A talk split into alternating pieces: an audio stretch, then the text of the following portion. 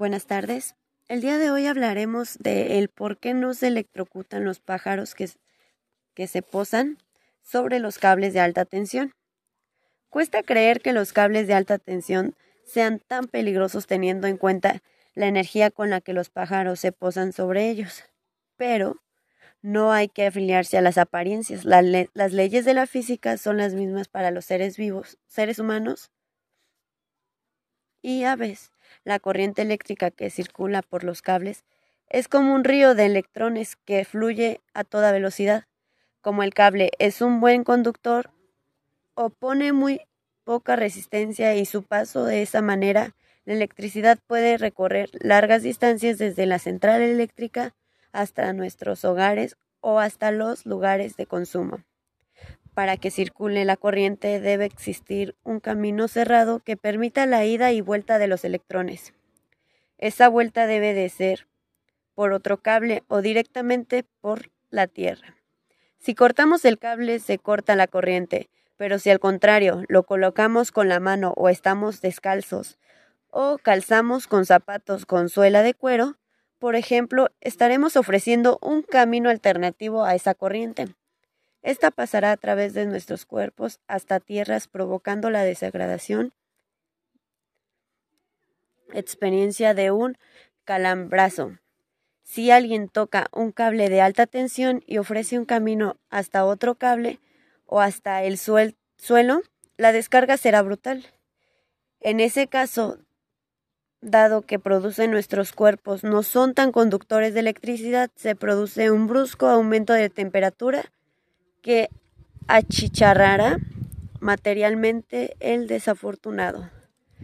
Que los cuerpos se calienten al ser atravesados por la corriente eléctrica es fácil de comprobar.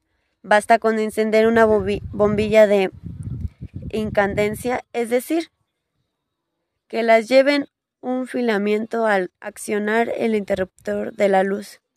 Cerramos el circuito y la corriente eléctrica influye rivalizando con la que tiene la superficie de sol. Con lo mismo, es el hierro que pone el rojo al rojo al calentarlo. El filamiento de la bombilla se pone blanco y emite luz. Entonces, ¿por qué no se electrocutan los pájaros?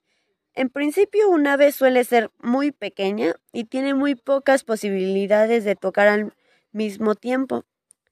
El cable y la tierra o dos cables del tendido eléctrico, lo normal es que el ave esté posada sobre un, solo un cable de alta tensión sin entrar en contacto con las demás. En ese caso no ofrece ningún cambio alternativo al paso de la corriente para ir a tierra. Por supuesto, la electricidad podría entrar por una pata, atravesar el cuerpo y salir por la otra.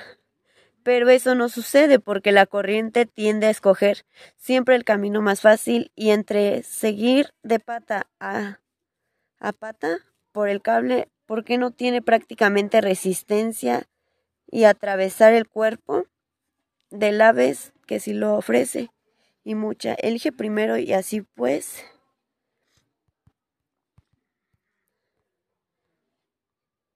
y así pues los pájaros ni se enteran. En cambio, cuando el ave toca con las alas al mismo tiempo dos cables del tendido eléctrico o un cable y la torre que lo sujeta, esto le suele suceder a las rapaces en gran envertura, embargadura de alas. Está ofreciendo un camino alternativo mucho más interesante para el paso de la corriente. El río de electrones puede elegir entre continuar corriendo los cables durante kilómetros y pasar a la Tierra a través de los distintos aparatos electrónicos que en conjunto ocupen una gran resistencia o pasar directamente del cable a tierra cruzando el cuerpo del animalito. La opción más fácil es pasar en bloque a través del animal y el pobre pájaro no dice ni pío. Con esto terminamos por el día de hoy.